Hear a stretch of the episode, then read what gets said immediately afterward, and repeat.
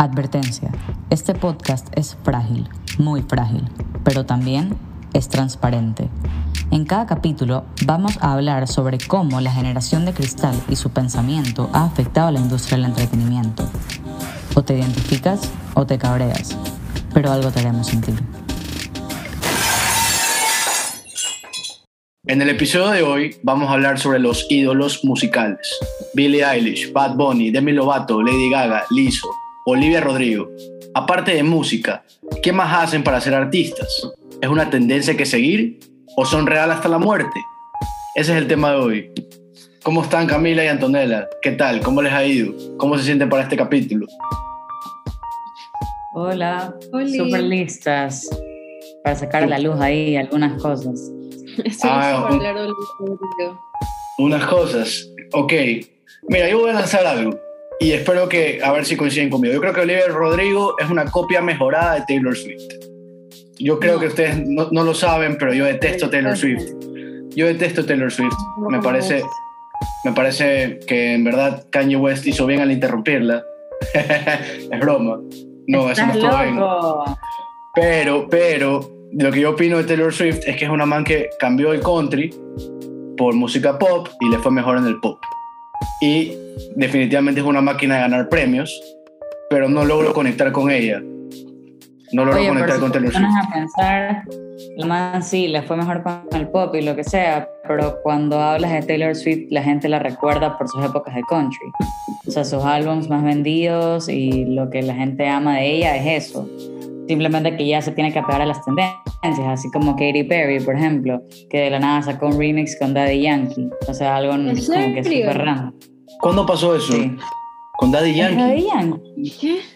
El de Con Calma, calma, con calma, sí. ¿Qué? ella está en el remix. ¡Wow! Sí. Eso es un fenómeno interesante. Es que tienes que ir siguiendo tendencias poco a poco, creo yo. Ok, y hablando de esas tendencias, ¿no sienten que es una tendencia ese modelo estilo Taylor Swift y que se replica, por ejemplo, con Olivia Rodrigo? que para mí realmente es una copia un poquito más, eh, o sea, obviamente mucho más joven, de pronto un poco más eh, empatizado, es más fácil empatizar quizás con Olivia Rodrigo. Y no sé si sienten lo mismo. A mí me da la impresión de que es una copia, literalmente. Escucho a Olivia Rodrigo y siento que es el estilo de Taylor Swift cuando Taylor está triste o está eufórica, ¿no? Que son los dos estados emocionales con los que yo identifico a Taylor Swift. Ah, bueno, en ese sentido yo también creo, o sea, como que ella plasma sus emociones en canciones y la mayoría de, de, lo que ella ha hecho, o sea, tú lo sientes en el corazón, así. Y las pocas canciones que ha sacado hasta el momento han sido un hit todas, porque todas son súper emocionales, o sea, es como que una triste, la otra romántica, la otra brava, como que todas tienen un tono súper marcado y lo que a la gente le gusta es que puede ¿cómo se dice? Relate. Eh, identificar. Se puede identificar ajá, con, con ella. Y es como que chuta, si esa mano es una famosa, súper como que la ves para arriba, yo también me siento igual que ella, o sea, todo el mundo es normal, creo yo, no sé. ¿No, te parece que Driver's License, Driver's License, la canción como que con la que ella se catapultó la fama, no la sientes un poco como no sé si la palabra es la mentalidad de una acosadora o, o, la mentalidad de alguien tóxica, como que no supera a la persona, o de pronto de vu, que, que, quiere decir, el mensaje de la canción es como que hiciste eso conmigo primero y ahora lo vuelves a repetir con ella, como, ¿no les parece como que una postura un poco tóxica? O, o, o se identifican con ese tipo de cosas. Es que también tenemos que ver siempre las, las dos caras de la moneda. O sea, ahorita solamente estás viendo la parte de ella y por eso dices, uy, qué loca. Pero no sabemos qué pasó para que ella haya hecho eso. Claro, pero fíjate en los videos, fíjate en los videos de ella. Creo que eh, Good for You eh, tiene bastantes cosas un poco... Obviamente es un personaje, lo que ella crea, es un personaje en el que ella se mete, pero sí hay bastante explosión y euforia y y tú te quedas un poco como, ok, te quedas pensando, ¿no? Ok, de pronto Olivia Rodrigo es una man de, recién tiene 18 años, pero tiene unas experiencias o emociones bastante fuertes con lo que la gente se puede identificar, pero definitivamente creo que lo lleva a un extremo en el que ya comienza a ser un poco, nuevamente uso la palabra tóxica. no es tóxica, solamente es el dolor de tu primer heartbreak.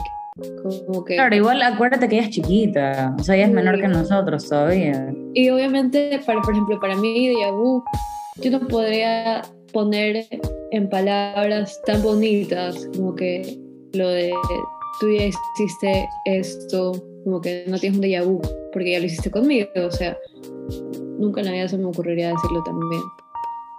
Es un, buen insight, definitivamente es un buen insight. Sí, yo, yo, digo, Olivia Rodrigo es una versión mejorada de Taylor Swift porque trae insights más frescos, trae de cosas a la mesa que, que si bien es el estilo como que yo musicalmente la asocio mucho a Taylor, pero veo que sus letras son mejores. Me encanta, me encanta, me encantó el álbum de Olivia Rodrigo, en verdad. A mí me gustó mucho, pero no puedo evitar hacer esa comparación. Sí creo que es mejor. Ojo. Sabes que la verdad no no puedo decirte así es igual a Taylor Swift, o se parece porque mi época Taylor Swift era la época country de la man, bueno, de Taylor, y, y hasta ahí llegué. Creo que me sé dos canciones más, entonces para mí no, hay, no puedo hacer esta comparación. Para mí Olivia es superior. Dicen que Olivia está apuntando ya para Grammys, como fijo, el próximo año se lleva algunos Grammys. Y, es increíble cómo no ha fallado una canción y lanzó tres o dos canciones. También. Sí, ha sido, probablemente va a ser la artista revelación del año, porque realmente ha sido impresionante los números que ha manejado y que ha logrado. Y, ojo, también eh, esto es importante, se apalancó mucho de TikTok. Sus dos primeras canciones, sus dos singles, eh, Driver's License y, y Deja Vu, salieron, reventaron en TikTok realmente, ¿no? de Vu, Brutal, todos en verdad son sonidos que encuentras en TikTok con diferentes insights. Por ejemplo, hay una parte de Trader que dice algo como, hubieras pensado mejor esto. Y la gente en serio lo usa para cosas chistosas como tipo cuando te levantas a las 5 de la mañana y tienes que ir al gimnasio, pones la canción de fondo diciendo hubieras pensado mejor esto de ir a de levantarte para ir a las 5 de la mañana al gimnasio o chicas que se graban llorando y hacen todo este como esta escena de está llorando porque la dejaron y de nuevo el sonido o sea las canciones de Olivia están en todo TikTok y todos son buenísimos Sí, sabes que, eh, eh, o sea, definitivamente es un fenómeno ella, como que lo logró muy bien. Creo que de lo que hemos conversado hasta ahora, nos damos cuenta que hay dos cosas eh, importantes, creo yo, como que una es traer insights frescos y la otra sería apalancarte de TikTok, ¿no? La red social musical por excelencia. Eh, También yo creo que es ser, o sea, dar algo diferente, ¿me entiendes? Porque ya la gente ha estado haciendo las mismas cosas durante tanto tiempo y es como que ya se vuelve algo súper monótono. Yo creo que ella tú dices que se parece a Taylor Swift y que le está copiando, lo que sea, pero yo en verdad no lo veo así. O sea, yo siento que ella está marcando no una diferencia musical de un género nuevo ni nada, pero como que ella literal está, siento que está poniendo su corazón en las canciones y eso se siente. Aunque sea, eso es lo que puede llegar a, o sea, trata de transmitir. Ah, los insights que usan en serio bonitos son insights de tu primer heartbreak, o sea, de ver a la persona que quieres con alguien más y decir, ah, no me importa, tú hiciste esto conmigo primero, o driver's license de la man pasando por, por el vecindario de él, o sea, no, en serio es increíble.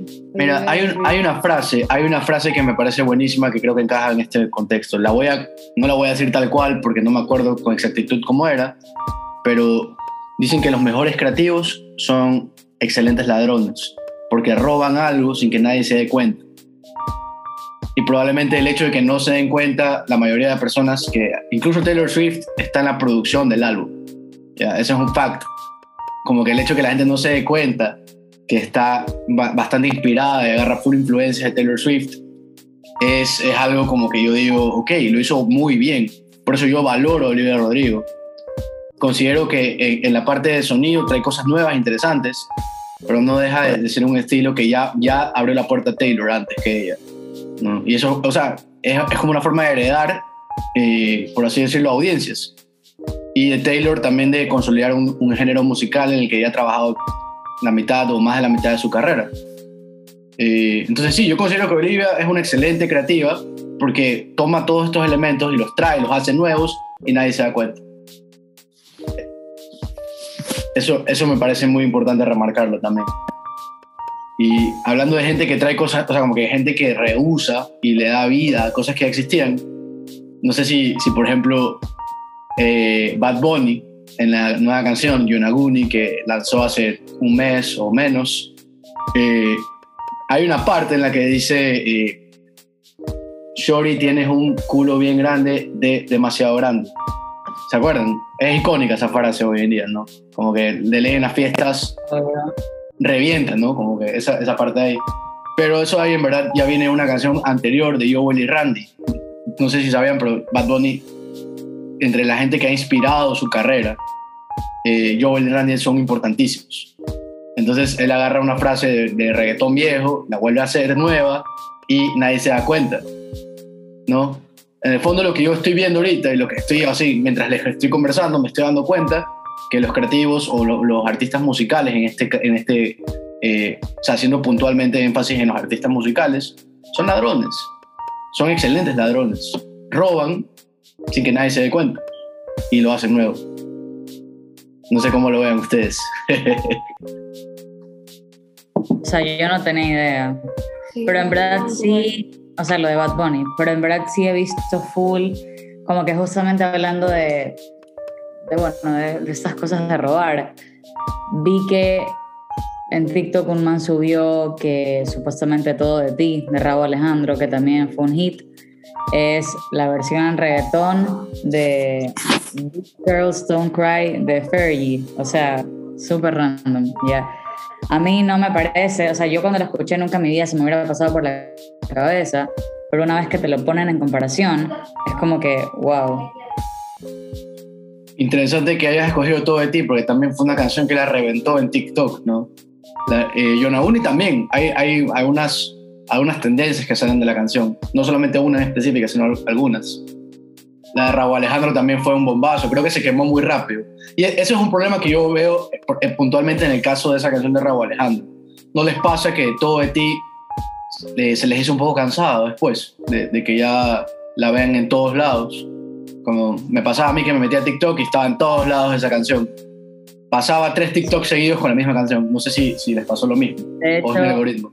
Eh, justamente el otro día estaba viendo el video, el, el, TikTok de una man, que es media famosa, que le gusta hacer trends de bailes y todo. Y sacó, la, sacó el, el trend de Bad Bunny y todo, o sea, los comentarios eran todo, o sea, la, el 90%, no, ya vas a dañar la canción, que sí que no, como que por qué la que tienen que quemar tan rápido, ya paren. Y el 10% eran como que, wow, qué cool el trend. Obviamente todo el mundo lo hizo igual, pero sí habían muchos comentarios como de queja, de que dañan la canción muy, muy pronto. Berrear una canción es dañarla.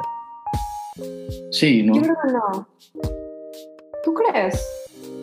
No, es una buena pregunta, no, sé la respuesta con exactitud. O sea, a ver, definitivamente entre más, como que yéndonos a los fundamentos del mercado, oferta y demanda, ¿no? Mientras más ofertas hagas del mismo producto, vale menos, porque la demanda la mantienes igual. Entonces, pasa creo que lo mismo con la música, entre más, más la ponen la canción, más oferta, y la demanda sigue siendo la misma, pierde valor. Así es como funciona el concepto de valor, ¿no? Entonces creo que tiene lógica, te puedes cansar de, de, escuchar una canción, a mí sí me ha pasado, pero no, no, sé si daña la canción en sí. Le quita valor, puede ser, pero dañarla, no sé, la canción sigue siendo la misma, ¿no? Claro, no es dañarla, sino que es una vez que la escuchas es como que ya solo sácala, o sea, pon cualquier otra cosa que no sea esa canción. La dejas de disfrutar. Había algo que decían mis panas como deja reposar esa canción un rato cuando ya la habían puesto mucho eh, y se había escuchado a lo largo de la semana decían por favor déjala reposar como que si las canciones se cansaran de salir a cada rato también. Pero sí yo, yo, o sea, yo pienso que pierde valor no es que se dañe realmente. Iba a decir que tipo con Harry Styles pasó a estar en un boy band hacer música súper chévere, que era un estilo totalmente diferente a, a, lo que estaba acostumbrado a hacer en One Direction. Pero yo siento que también se salió un poco de la música y ahora también se ha metido un millón en todo lo que es moda. O sea, tipo, hace dos años cuando fue el Met Gala, eh, fue con este man de... No me acuerdo si era un creative director de Gucci. ¿Quién? Virgila, ¿Virgila Blue o quién? No estoy segura. Pero la cosa es que yo siento que él no solo, que él simplemente explotó. No, no te da esa, esa idea de que pasó de hacer música a ser un ícono. Yo siento que él pasó de ser un niñito que era bonito y que cantaba lindo y que todas las mujeres lo amaban porque era guapísimo en conjunto a todos sus otros... ¿Cómo se dice? Iba a ser coworkers, no sé por qué. Con sus otros compañeros de banda, no sé y de la nada el man se separó. O sea, yo creo que la verdad es que Zane hizo la mejor decisión de su vida al irse por un lado porque hizo que Harry se convierta en lo que es el día de hoy. No es solo un, un man que canta increíble y que tiene algo súper diferente a lo que hacía antes, ni un man que está súper metido en la moda, sino que yo creo que ha marcado una diferencia cultural, ¿ya? Porque él es un hombre que se pinta las uñas, usa collares, se viste con faldas, o sea, como que ha, ha desligado toda esta vaina de la masculinidad tóxica y se ha convertido como en un referente para todas estas personas que la ropa, los colores, lo que sea, no tiene género y que simplemente tú puedes ser quien quieras y nadie tiene por qué discutírtelo, por así decirlo. Oye, ¿no te parece curioso que dices, se pinta las uñas, eh, usa falda, se despega de la masculinidad tóxica? Creo que podemos usar la misma eh, descripción para Bad Bunny, ¿no? El man también hace lo mismo, ¿no? Y son artistas, son artistas que, que, a ver, icónicos, no sé si ya están en esa categoría, pero de que nuestra generación los tiene como referentes principales y de que rozan los tops de los charts, eh, eso, eso es verdad. Y eso diferencia mucho también eh, cómo, cómo, nosotros consumimos a los artistas. No solamente ya es musical, sino que también la parte de, de, la parte visual, la parte de conectar con nuevos valores, también, ¿no? Como que son importantes. Con, especialmente, especialmente con estas nuevas... No, no, sé si es una nueva masculinidad la palabra, pero, pero, pero sí, es una nueva forma de ser masculino es una apertura a, la, a que la sociedad deje de ser tan cerrada. Y justamente ahorita que dices esto de, de que es algo mucho más visual, lo primero que se me vino a la mente fue Ed Sheeran. Es un man que tiene música increíble, de locos, pero es un man súper sencillo, que no hace absolutamente nada, o sea, como que nada. Y él destaca literalmente por su música. Y creo que es una de las pocas personas que ha logrado eso de ahí. Como que ahorita siempre es que el Instagram, que el baile de TikTok o que la ropa o hacer un cambio como que en la sociedad, de imponer algo. En cambio él simplemente está ahí. Es un tipo cualquiera. no, no sé si polémica, pero ¿ustedes creen que hacen todas estas cosas porque de verdad quieren imponer un cambio o porque es la tendencia? No, no creo que de verdad, no creo que de verdad sean genuinos. No son genuinos. No lo creo. Yo no creo que haya nacido por ellos, pero específicamente hablando de Harry Styles y Bad Bunny, eh, yo creo que ellos son los principales referentes en cuanto a esto. Por ejemplo, sé que hubo otro señor en, creo que también fue en el Met Gala, que estuvo con una falda y no me acuerdo quién era, pero también fue súper polémico. Y. Ay, se me perdió la idea porque vi esta hueva, de puta. Eso suele pasar con, con, la generación de cristal. se les va el hilo cuando, hablan y, se olvidan de trips. Es común entre nosotros, a ver, como que queremos marcar un punto y se nos olvida a dónde íbamos, en verdad. Pero sí, o sea, yo creo que en verdad hay un equipo gigante detrás de cada artista, que lo producen y lo diseñan y escriben casi que guionizan su vida y cómo se manifiestan ante el público. es como yo siento que funciona la industria. Obviamente yo no he participado en la industria musical, yo nunca he sido un artista así y no, no he estado backstage como que viendo qué hace Bad Bunny o Harry Styles, cómo, cómo traman, cómo se va a vestir. Pero, a ver, tú, tú puedes, tú no puedes asegurar que algo se vaya a hacer viral, pero puedes agarrar elementos para, para asegurarte que la gente hable de ti. Y por ejemplo, un hombre con falda genera conversaciones, o al menos en el 2019-2020 generó conversaciones, que fueron eh, justo el año en el que Harry salió con su nuevo disco, y también Bad Bunny sale con un nuevo disco, y se presenta, por ejemplo, Bad Bunny se presentó en el show de Jimmy Fallon con falda, ¿no? Y eso fue bastante interesante también de, ver. Y, y sí, las, las, nuevas masculinidades son importantes. ¿Y qué hay de la nueva eh, feminidad? Sería. O las artistas mujeres. Por ejemplo, Billie Eilish me parece espectacular. Amo su primer álbum. Me, en serio, me encanta su música, me encanta su voz. Pero, ¿qué hay de Billie Eilish, por ejemplo? Eh, creo que hace poco causó polémica. A mí me parece súper interesante porque ella eh, también no es la típica mujer artista que has visto durante toda tu vida. Ya es una chica que se viste con ropa súper floja, tiene un estilo también súper marcado, como yo, yo podría decir como tirando un poco más a, ¿cómo se dice? Tomboy es el término, ¿ya? Y, y ella lo que dice es que, o sea, yo leí que ella dijo que se viste de tal forma porque no le va a dar a la gente de qué hablar de ella. Entonces ella no quiere exponerse, enseñar su cuerpo para que la gente le diga, estás gorda o estás demasiado flaca o estás demasiado ni sé qué, porque ahora por todo te critican, o sea, que si estás muy gorda, que estás gordísima, que si estás muy flaca, que Dios mío come. Entonces ella lo que está haciendo, que me parece chévere, es simplemente vivir su vida y bueno, ya, como que no darle a nadie, no darle nada a nadie de qué hablar y hace, no sé si hace poco, pero vi que salió en una revista con corsets y con todo pegadísimo y que ni sé qué, y decían, chuta, qué guapa que es ella, o sea, qué guapa, qué cuerpazo, como que por qué no se expone más, pero te apuesto que si la mano empieza a subir fotos así, la gente igual se le va a ir encima, o sea... ¿Sabes qué? Una manera para criticarla, siempre la van a encontrar. Sabes que eh, incluso creo que hubo bastante crítica cuando la man sale con esta foto en esta revista, no me acuerdo el nombre de la revista, pero sale en la portada con este corset.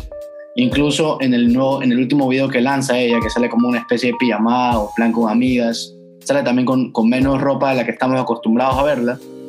Y como que sí ha levantado cierta conversación de crítica hacia ella, ¿no? Sí hubieron críticas, como que ah, ahora enseña todo Billie Eilish, como que, pero a ver, Billie Eilish recién tiene 18, 19 años, hace dos años era una niña, o sea, menor de edad.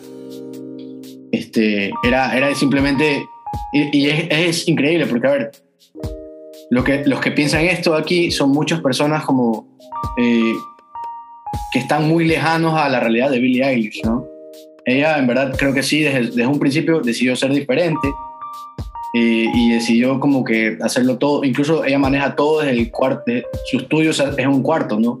Donde graba ya sus canciones junto con su hermano en el cuarto de la casa de sus padres. Y eso es espectacular. Como que ella creo que es una artista que tiene bastante control en cuanto a, a, lo que quiera de verdad expresar. Sin embargo, cuando pasa este tipo de polémicas con la ropa y cómo se viste y que ahora ya tiene 18 años y por eso ya muestra más, y no sé, como que es inevitable, ¿no? Es inevitable que la gente tenga opiniones divididas. Y de eso se trata este podcast también, de que puedes que te cabrees con lo que digamos aquí, puede que te enojes, puede que eh, digas, estos manes que les pasa son, son unos manes muy, muy retrógradas, muy machistas o muy liberales, o puede que coincidas con nosotros en ciertos puntos. La cosa es que hoy en día no se trata tanto de coincidir, sino de, de entender pensamientos diferentes. Entonces, a ver, Billie Eilish. Hablando, hablando de lo de Billie Eilish, eh, también quisiera hablar de un poco más de Lizzo. Ya, yo la verdad es que no conozco su música, solamente la ubico porque por ahí me sé una canción y me sale muchísimo en TikTok. Y, y algo súper interesante es que ella es una plus size woman y ella sube videos haciendo ejercicio, lo que sea, y tú encuentras tres tipos de comentarios. El primero, diciéndole, qué buena que estás haciendo ejercicio, como que es importante que te mantengas saludable, porque ahora la otra es que estamos haciendo, están creando muchísima polémica porque la gente apoya a los cuerpos más grandes, a lo que no hemos estado acostumbrados a ver toda la vida. Otra que le dicen, ¿para qué haces ejercicio si es que, si es que igual estás gorda y no estás bajando de peso? O sea, como que ¿por qué? Y después están los comentarios de ella que dicen, chuta, o sea, yo tengo mis metas claras, yo no quiero hacer ejercicio para bajar de peso, yo quiero hacer ejercicio por mí. O sea, yo no tengo que complacer a nadie más que sea a mí misma. Y eso también es algo súper importante de los artistas en ese momento. O sea, muchísimos han tenido breakdowns o han adelgazado, bajado, eh, subido de peso, lo que sea. Mira Demi Lovato, también la han molestado, le han hecho bullying toda su vida por ser supuestamente gorda, que bueno, para mí no lo es y ella cayó en depresión, o sea, tuvo muchísimos problemas por eso ahí también. O sea, sí, lo de Demi Lovato en verdad creo que es un caso especial. Ella cae en las drogas muy joven, en verdad. Mientras grababa Son entre estrellas, creo que la man ya estaba inhalando cocaína. Y eso lo dice en el documental que salió hace poco en YouTube. Como que lo de Demi Lovato sí, sí tiene repercusiones. Más bien yo creo que es así. Eh, de pronto su inestabilidad emocional es lo que repercute en su subida de peso. Pero antes, esto empieza desde niña, ¿no?